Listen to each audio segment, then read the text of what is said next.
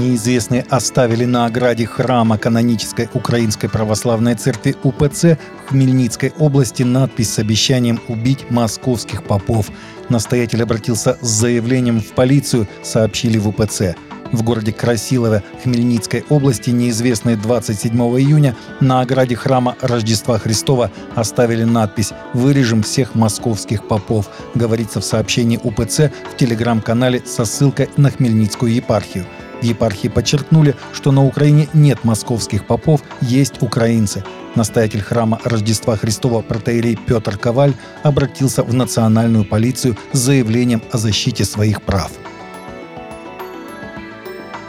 Пакистане христианская семья из Лахора требует справедливости и защиты после того, как четверо мусульман похитили, надругались и убили вдову-христианку за отказ принять ислам и выйти замуж за главного подозреваемого, сообщили источники. По словам брата 40-летней Шази Имран, нападавшие совершили ужасное по своей жестокости убийство. По данным полиции, основной подозреваемый признался в убийстве. Муж Шаизи Имран также был убит полтора года назад, и семья также не увидела справедливого расследования. Полиция квалифицировала смерть как несчастный случай, говорят родственники. Несмотря на попытки принять закон против принудительного обращения в ислам, пакистанские законодатели не смогли ни сделать этого, ни внести поправки в законы Пакистана о детских браках. Больше трех с половиной тысяч людей посвятили своей жизни Иисусу Христу на двухдневном евангелизационном мероприятии So-Called Harvest Crusade, которое проходило в Honda Центр, Калифорния, США в минувшие выходные. Каждый вечер собиралось более 16 тысяч человек, а более 47 тысяч участвовали онлайн.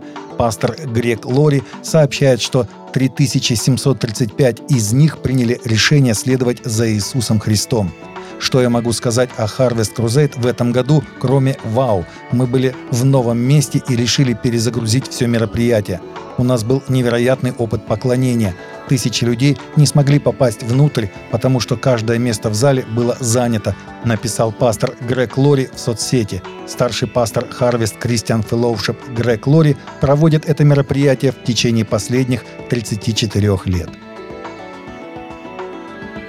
Одна из крупнейших церквей США Elevation, насчитывающая более 10 тысяч членов и возглавляемая знаменитым проповедником Стивеном Фуртиком, вышла из состава Южной Баптистской конвенции после более чем 20-летнего членства в крупнейшей протестантской конфессии страны.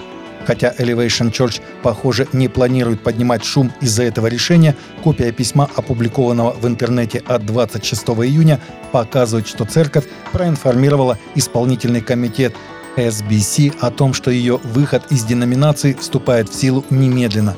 У нас нет планов публично объявлять об этом решении, у нас слишком много дел, нам нужно достигать мир, который нуждается в любви Иисуса, сообщил один из представителей мегацеркви.